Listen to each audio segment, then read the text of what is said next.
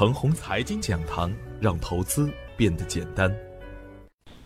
亲爱的朋友们，早上好，我是奔奔，感谢您一直的关注与守候。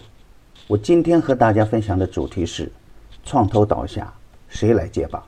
昨天的早盘，我给出的观点是，震荡上行的趋势啊还将延续，热点还会有主流的热点扩散出去，特别是底部量价关系配合较好的个股，大部分都有反转的逻辑。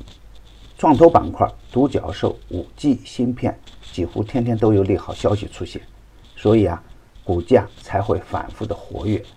当大妖股疯狂表现时，逢低潜伏的人们呢？就会有不错的收益，比如当前的涨价概念，比如与沪伦通有关的优质标的，比如股权激励中高管被套的标的，比如远远低于举牌价的举牌概念股，比如有高成长预期的高科技新材料等标的，比如在高送转的新规下真正符合高送转条件的优质标的等等，都有潜伏的大逻辑。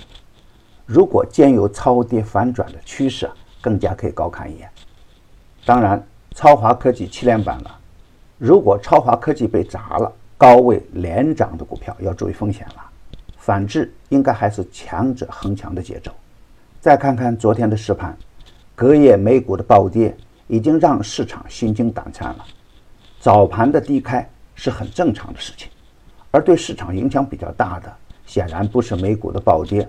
而是受消息面影响的创投概念，超华科技、卢鑫创投直接一直跌停板，整个板块瞬间变成了人间地狱一般。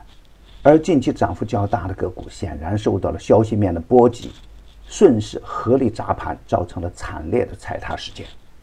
部分区域概念盘中也有护盘的动作，但砸盘者多，跟风者少，最后还是一个冲高回落的局面。创投倒下了，独角兽也在跟风砸盘，大盘一下子失去了方向，市场急需新的主流热点出来接盘。而在昨天的实盘的表现中间呢，知识产权一枝独秀，感觉承接力一般，高位的票源呢也在放量，追高可能有风险。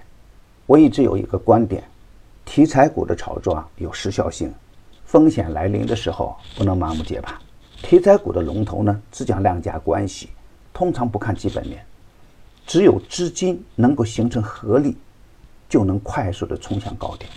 那他们的特点是，启动的时候啊很难鉴别，中期的时候呢不给机会，而有机会的时候呢也会有风险。所以啊，当风险来临的时候，撤离的时候也要果断。从市场的氛围来看，面临内外双重的利空。A 股的总体表现稳健，创业板还能逆势收红盘，可以证明这一点。不过，量能的表现不容乐观。单独从技术指标来看，沪指收的是假阳真阴线，沪指还有下探回补缺口的可能。